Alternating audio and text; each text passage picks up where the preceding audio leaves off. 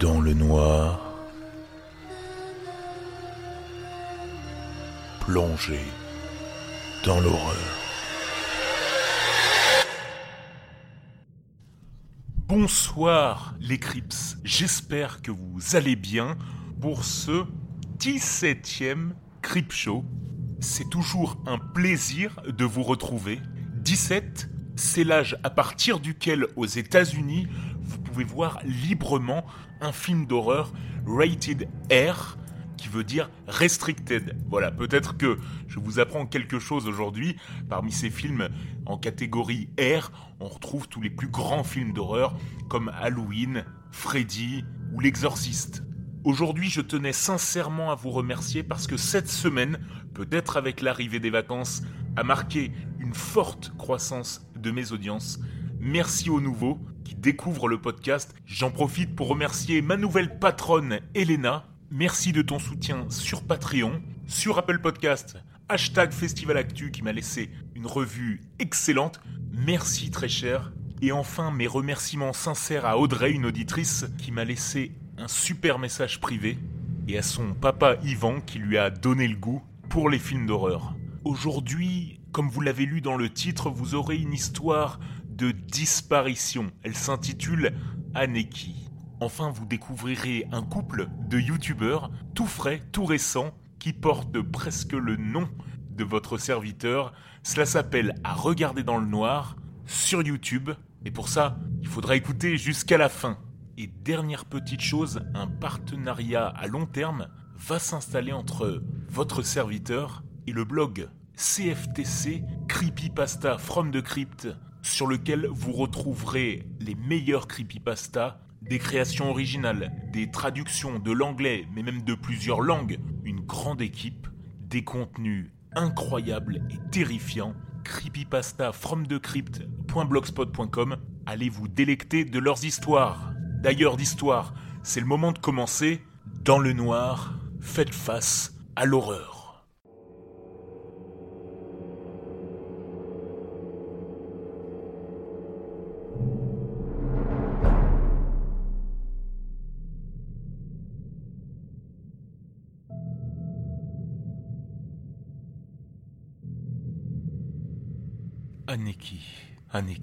Je frissonne toujours en pensant à elle. 50 ans. C'était il y a 50 ans. Et pourtant, c'est comme si c'était hier. Mais comment aurais-je pu oublier les événements les plus traumatisants de ma vie? Madame Garot, notre maîtresse, nous l'a présentée par un froid matin d'hiver. C'était juste avant le début d'un cours de mathématiques, en CM2. Elle arrivait d'Osaka au Japon et venait d'emménager dans notre village. Longs cheveux noirs, Visage pâle, cerne sous les yeux et joues creuses. Aneki n'était pas très jolie. Je dirais même qu'elle était inquiétante, avec son pantalon serré qui soulignait la maigreur de ses jambes et son ample chemise dont le bras droit était replié dessous, en écharpe. Même si la maîtresse nous avait demandé d'être sympa avec elle, les petits rires méchants fusaient déjà dans la classe. Moi, je ne riais pas. Je ne me suis jamais moqué de personne. Et c'est peut-être pour cela que la maîtresse l'a assise à côté de moi. Il est inutile de vous expliquer que j'étais plutôt mal à l'aise. Absorbé par son visage, je ne m'étais pas rendu compte combien elle était grande. Le sommet de mon crâne lui arrivait à peine à l'épaule. De son seul bras valide, elle a déballé ses affaires en silence. Et puis, j'ai entendu quelque chose de très étrange, les gargouillements de son ventre. Aneki était toujours la première arrivée en classe et la dernière à en sortir. Son matériel scolaire était toujours impeccablement disposé sur la table quand j'arrivais le matin, souvent le dernier, je l'assume, et en fin d'après-midi.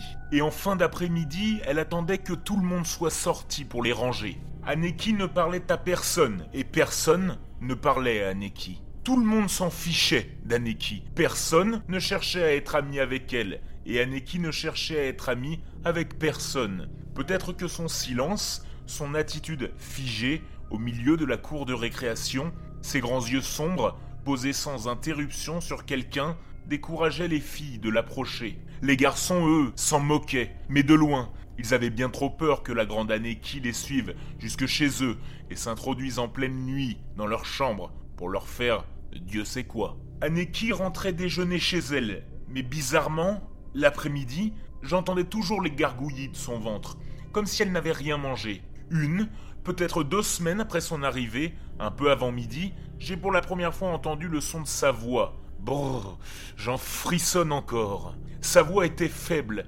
presque agonisante. Inutile de vous dire que j'ai poliment refusé son invitation à déjeuner, prétextant que ma mère m'attendait tous les midis, et ce, jusqu'à la fin de l'année scolaire. Elle m'a répondu un long dommage, et puis ne m'a plus jamais posé cette question.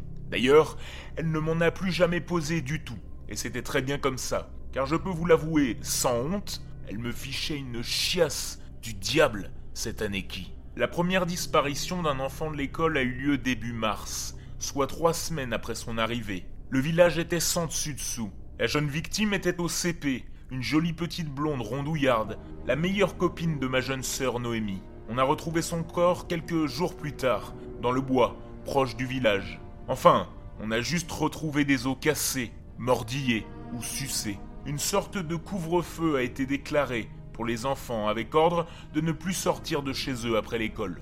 Les jours qui ont suivi l'enlèvement de la petite fille ont vraiment été pesants.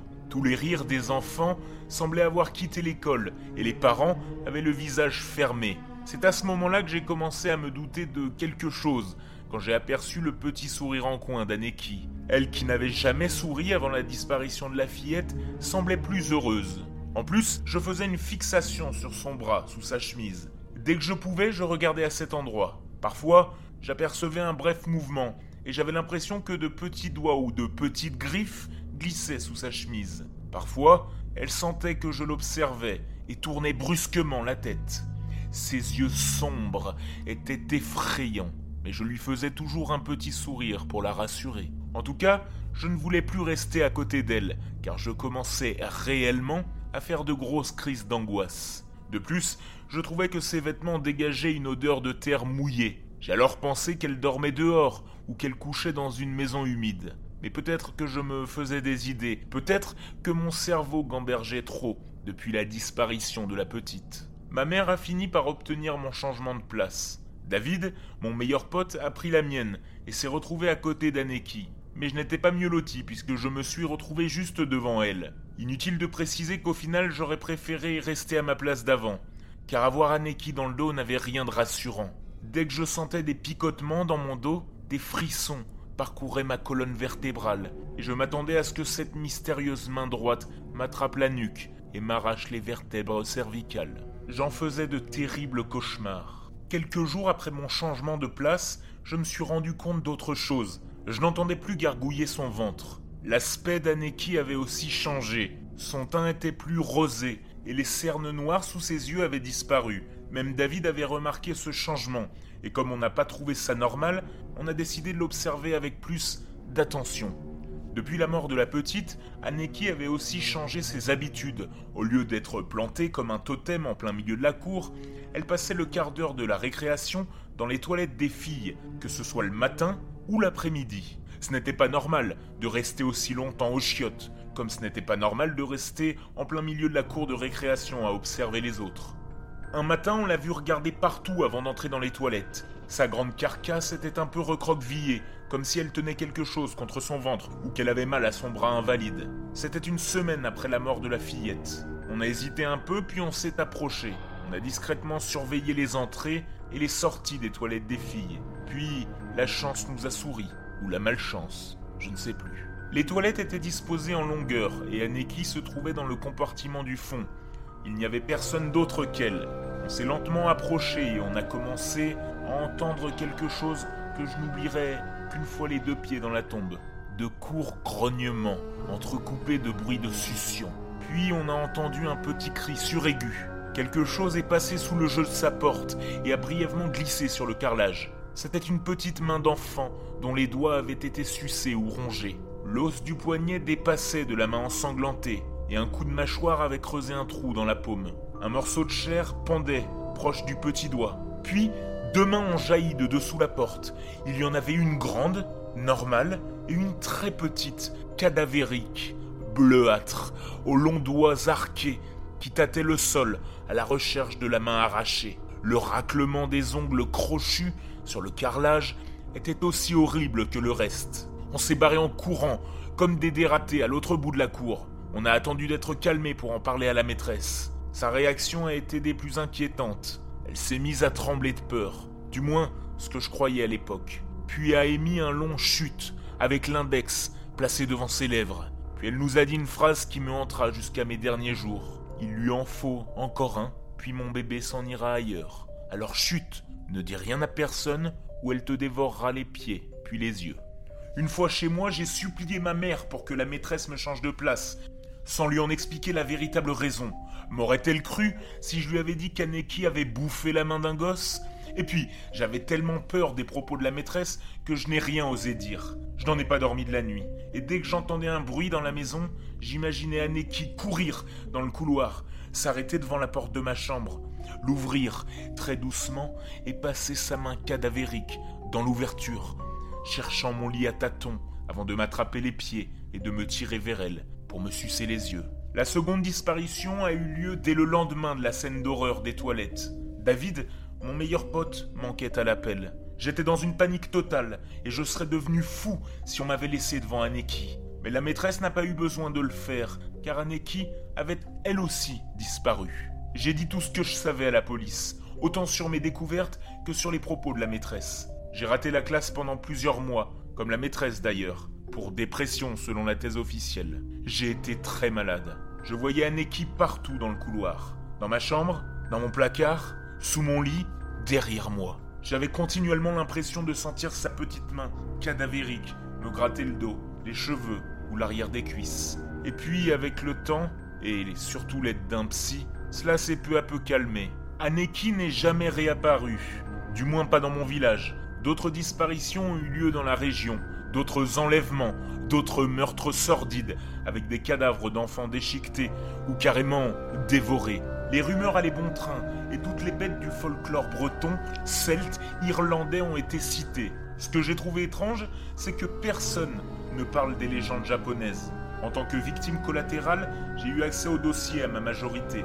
Dès les premières lignes, je n'ai pas cru ce que je lisais. J'ai cru qu'il s'agissait d'un autre rapport. La principale accusée dans cette histoire était Madame Garot, mon ancienne maîtresse. J'ai dû m'asseoir pour lire la suite. Madame Garot était une jeune veuve de 40 ans. Pendant des années, elle avait essayé d'avoir un enfant avec son mari, sans succès. Du moins, pas d'un certain point de vue. D'après le rapport, le couple aurait fait un court séjour touristique au Japon neuf ans plus tôt.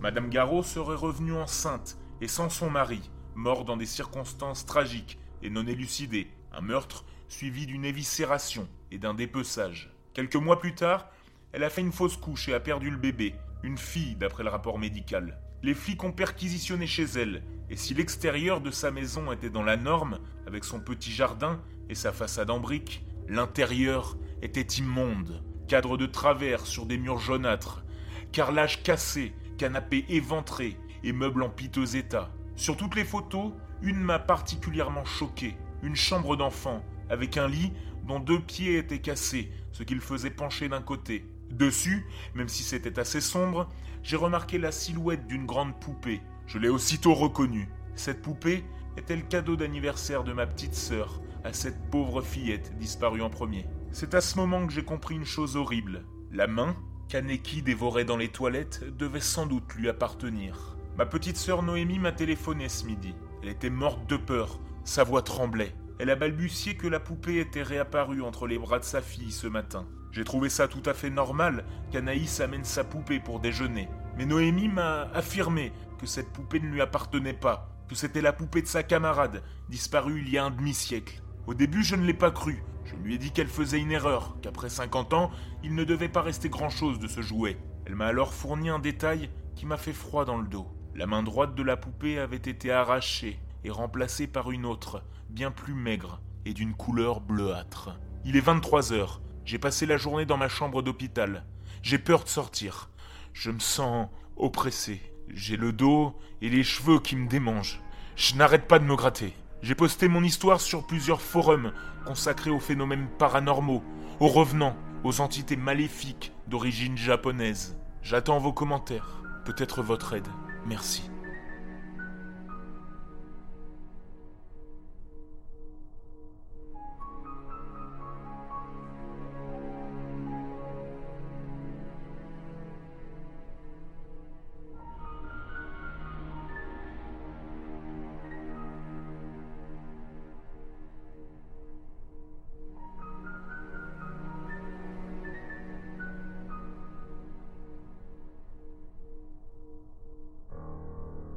Dans ce témoignage que je vous invite à découvrir, une question demeure. La grande faucheuse existe-t-elle? Y a-t-il quelqu'un pour nous prévenir avant notre mort? C'est l'expérience qu'a fait cet utilisateur.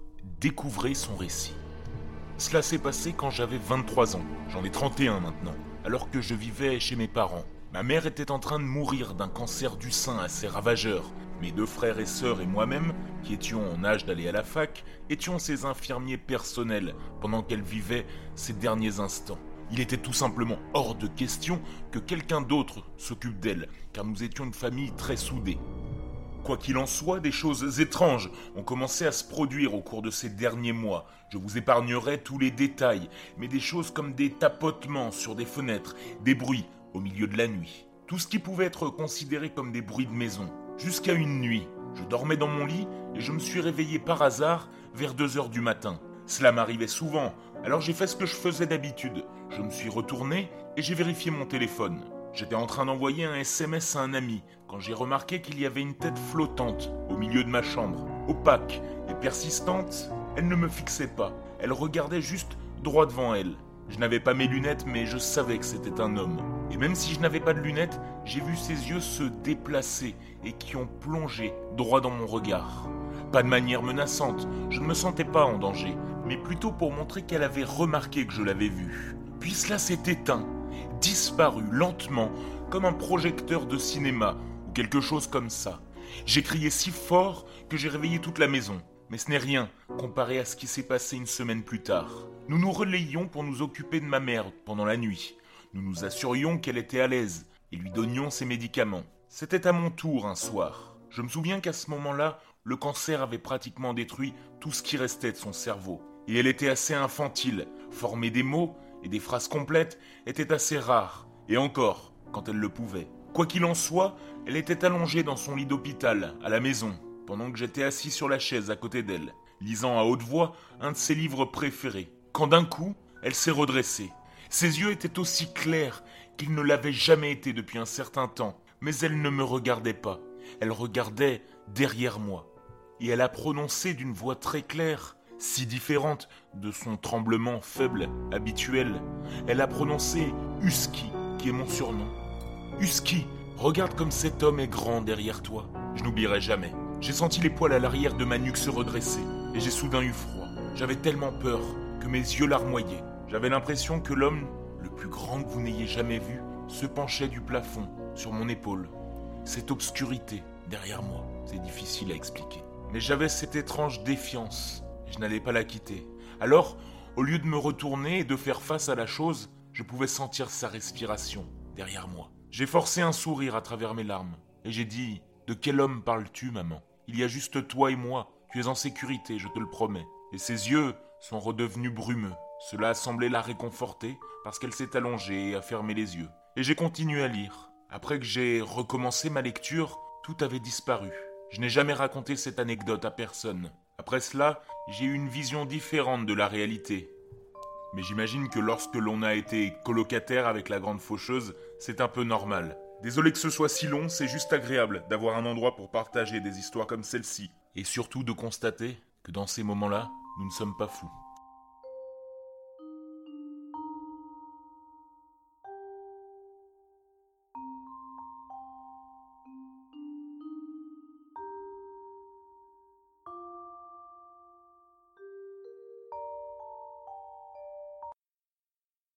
Salut, moi c'est Franck. Et moi c'est Marie. Alors on a créé il y a peu de temps une chaîne YouTube euh, qui s'appelle À regarder dans le noir. C'est une chaîne spécialisée en fait dans le cinéma de genre. On va vous parler euh, bah, de films classiques, de films moins classiques, de films récents, de films plus anciens, mais toujours de cinéma de genre. De blockbusters, de films plus confidentiels, de sorties cinéma, de DTV, de plateformes VOD.